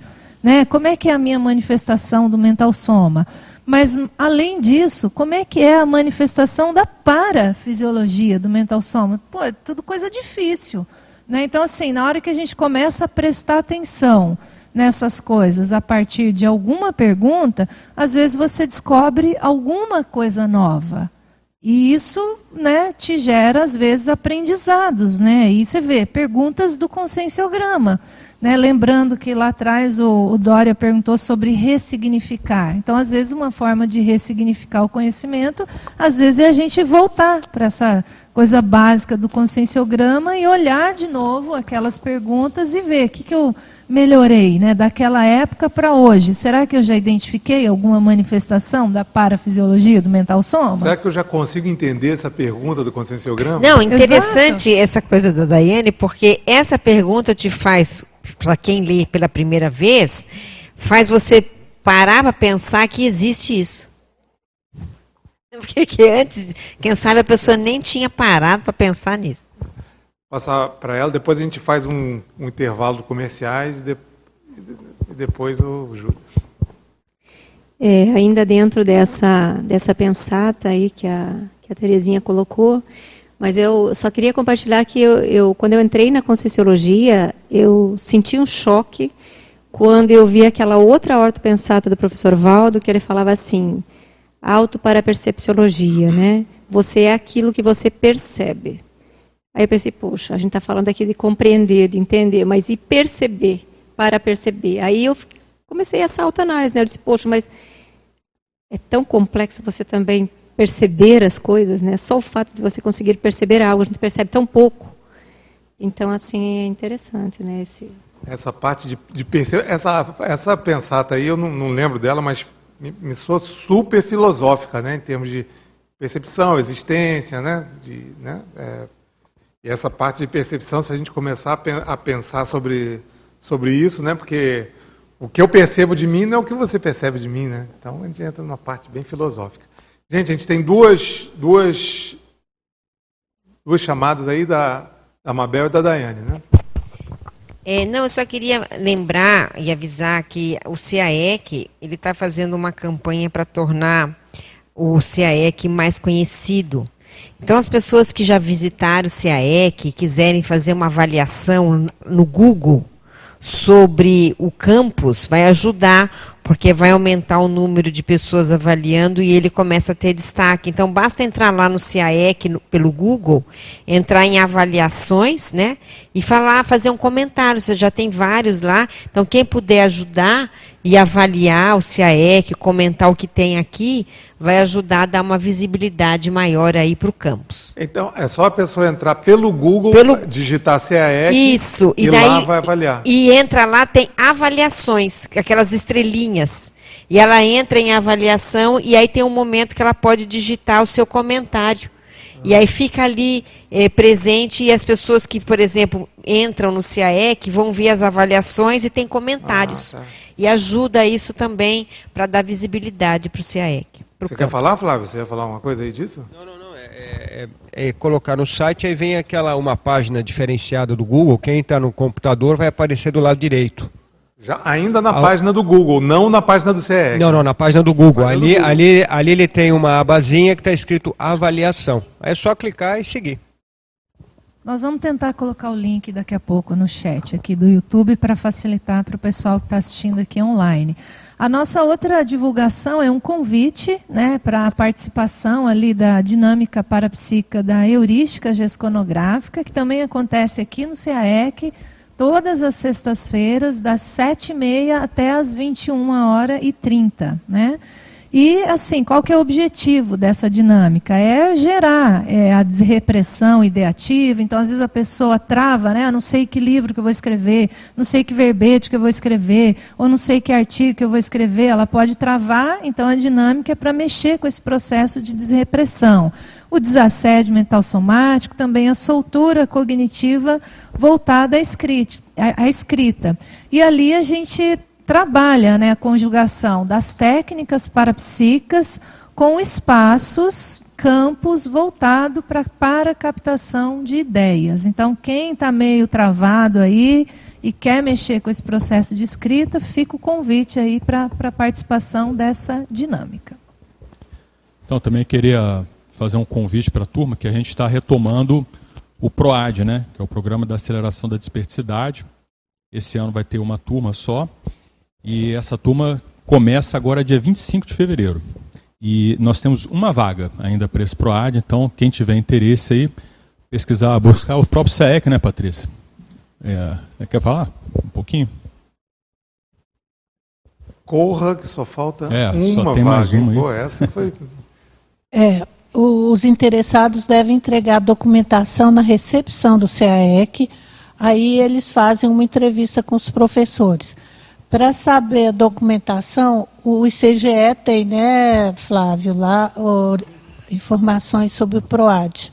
Tem informações, tem todo, tem uma aba, né, específica lá do PROAD para quem quiser fazer a, a atividade. A consulta né? lá, né, do, dos pré-requisitos, a documentação que deve ser entregue. Uma vaga, hein? Não vale dedo no olho, puxão de puxar o cabelo e golpe abaixo da cintura. É... O Júlio queria falar. Eu queria complementar, só para concluir aquilo que eu falei. De repente, a pessoa que escutou ah, está falando de aprendizagem, né? E aí eu falei de produção do esclarecimento, porque assim a gente tem um condicionamento da educação muito de, de que aprendizado é aquilo que a gente recebe pronto, né? Na sala de aula o professor vai passar a matéria para a gente gravar aquilo e depois responder na prova para ver que a gente está né, tá reproduzindo o conhecimento. Agora, na minha visão e dentro da conscienciologia, uh, o aprendizado ele passa muito pela sua criticidade. Todo mundo aqui tem criticidade. Todo mundo tem criticidade. Então aqui nós estamos o tempo todo nos observando, como foi falado, observando o comportamento de um, observando o comportamento do outro. E aí essa criticidade traz aprendizados para você. E esses aprendizados que a tua criticidade traz para você, você transforma isso em esclarecimento para os outros, você compartilha com os outros. E a partir daí a produção do esclarecimento. Por quê? Qual que é o diferencial? Que o nosso aprendizado está dentro do paradigma consciencial. Ele não é superficial é, do mundo imediato, eletronótico apenas. Então a gente sempre traz algo novo, é quase que uma coisa inevitável, porque a fonte, a raiz, ele já é multidimensional. E aí o que vai sair dali vai ser, consequentemente, multidimensional também. Ficou claro? Não, ficou. Agora, o que, que, o que, que a gente pode tirar da parte da, da docência com a, com a metacognição? Por que, que eu estou falando isso? É uma pergunta que a gente tem aqui. No sentido de que, quando a gente, por exemplo, a gente pode preparar uma aula, só que ah, uma coisa é você escrever uma coisa. Eu escrevo aqui uma folha em branco, sou eu comigo. Quando a gente prepara uma aula, é, é diferente, porque a situação de sala de aula, você já, já sai do nosso controle. Então a gente pode ter perguntas que a gente não. coisas que a gente não tinha pensado antes, é, situações inesperadas, um monte de coisa. Então, que, como é que a docência ela, ela, ela, ela faz, ela, ela enriquece, né? Em termos sinápticos, né? Depois eu tenho uma outra, uma outra pergunta aqui, se der tempo. A meta, a metacognição. Um de cada vez, claro. Não, há uma máxima, né, que diz que se você quer entender um assunto, dê aula sobre aquele assunto. Por quê? Então, porque a, o nível de aprofundamento que é necessário fazer em função da interlocução, ele é maior. Então, a, a, o Júlio estava lembrando aqui o quanto o debate enriquece a cognição, né? Porque você vai ter pontos de vista diferentes. Na hora que você vai dar aula, além de tudo isso que você falou, né, que você elaborou, preparou, aprofundou, o, o, a prática da sala de aula faz com que você encontre outras questões, outras necessidades que eventualmente só o professor não tinha aventado. Mas são as contribuições da, das próprias pessoas que estão ali na sala e que enriquecem demais a própria é, cognição sobre o assunto. Além disso, eu acho que você, você repetir certas aulas assenta na sua, no seu mental soma, né, no seu cérebro, uma, um nível de cognição tal que te prepara para ter outras cognições sobre o mesmo assunto. Então ela vai criando aquilo que o Max estava falando, daquela estrutura que você vai estudar direito, né? Você precisa, a pessoa não sabe nada, ela tem que criar às vezes uma estrutura. Então você vai dando aula sobre o assunto, então aquilo vai vai assentando. A partir dali, você pode ter novas cognições, novas ideias sobre o mesmo assunto, além do processo parapsíquico, que aí já é outro outra abordagem que a gente poderia entrar também. Tem a roda. Só, só pegando só em baldes aqui rapidinho, as aulas de projeciologia. Então, quando você dava lá aquelas técnicas projetivas, né, uma série de fenômenos que você praticamente não vivenciava, mas você tinha que falar sobre aquela teoria, né? E aí qual que era a melhor postura? Você tentar fazer aquilo, né? Ou seja, você usar as técnicas para ver o seu grau de dificuldade, o seu grau de evolução sobre aquele. Então, na hora que você se coloca para enfrentar aquele problema, fica muito mais fácil se algum aluno perguntava, né? Você fala, tua preocupação, mas se o cara perguntar sobre uma projeção de consciência contínua, o que, que eu vou falar, né? Me conta detalhes. É um medo, sempre no treinamento. Aí você fala, e aí, de mental soma, como é que vai ser? E aí, então, a, a, o seu esforço né, em tentar conseguir realizar aquela, aquela técnica te dava uma segurança na hora de você trocar experiências, né? E isso é um desafio, né? Eu acho que ainda, além disso tudo, eu concordo plenamente. Eu acho que a gente falar, seja dando aula expositiva ou fazendo interação, o que, seja, né? Fazendo trabalho em grupo, eu acho que a gente faz mais devagar do que pensar. Aí eu acho que dá, que dá espaço, sabe, para a gente receber nova, novos insights. Porque pensar, você pensa, eu pelo menos acho é uma coisa tão acelerada que você pensa, sabe? Se às vezes não dá brecha, sabe? Para para entrar coisa nova. Eu, eu penso que, além disso tudo, que a preparação da aula já é, você já busca co, é, coerência, é, uma racionalidade maior para você preparar aquilo. Além disso tudo, na hora que você está se expressando, assim, aqui, por exemplo, você, você, você pensa em coisas que você não pensou antes. Eu penso que pode ser também mais uma, uma um agregador, né? Nessa. E, e assim, a gente fazendo essas, essas neosinapses mesmo, eu ia falar disso, como é, que, como é que a gente pode distinguir na metacognição o que, que é uma neosinapse, ou seja, eu estou construindo, aquela sinapse está sendo, tá sendo feita ali naquele momento, de uma coisa que eu já estou, eu estou reacessando. Eu estou fazendo um download de um com que eu já, que eu já, já tive contato com aquilo, mas eu não, não, não lembrava. Como é que a gente pode distinguir uma coisa de outra? O que é novo do que é reacessado? Eu não, eu não vou responder a tua pergunta, eu vou dizer como funciona para mim. Eu não penso nisso aí, eu não me importo com isso aí. Eu, eu foco muito mais no valor dessa neosinapse. Ah, da onde que ela veio, se ela é lá da, não, vamos lá, o que, que essa ideia tem de útil, de proveitosa, de evolutiva? Eu posso aproveitar essa ideia para compartilhar com outras pessoas ou não? Todo mundo já sabe, enfim. É, é, é novo para mim, pode ser novo para outras pessoas, eu foco mais nisso. O que, que eu vou fazer a partir daquela ideia e não, pelo menos eu, né? Eu não, não me preocupo da onde que ela está vindo, no sentido de se é um com que eu recuperei, se é um amparador que me deu. Claro, que ali a gente tem uma noção, uma hipótese na hora, né? Mas para mim, mais importante do que isso, mais importante do que isso, do que da onde ela veio, não que da onde ela veio não tem importância, mais importante que isso é a aplicação daquela neosinapse, daquela neoideia, daquele construto a partir de agora. Eu compartilho com essa, com essa proposição do, dele, do Júlio. Entendeu? Eu acho que, eu até brinquei com o Max, é uma pergunta de um milhão de dólares, assim, para quem sabe, souber responder na, na batata, entendeu? A gente não tem, não tem consciência do que a gente já tem na nossa aula memória. Eu, pelo menos, não tenho. Entendeu? É, não, pois é, por isso que eu, aí, acho, eu acho desafio. Não, na verdade, o que vocês estão falando está certo. Você tem acesso, tem, tem um conhecimento. O saber a origem dele, você sabia há muito tempo, você sabia há pouco tempo, é secundário, né? Mas a pergunta, a pergunta é como é que a gente, assim, por, por mais que, que não seja a, a, o, o, principal, como é que né, tem coisas que você fala assim, pô, será que eu acessei isso, por exemplo, no curso intermissivo? Eu pensando sobre mim, eu pensando né, na, na, na, na minha própria cognição, ou será que isso, isso agora é uma, é, uma, é uma associação de ideias nova?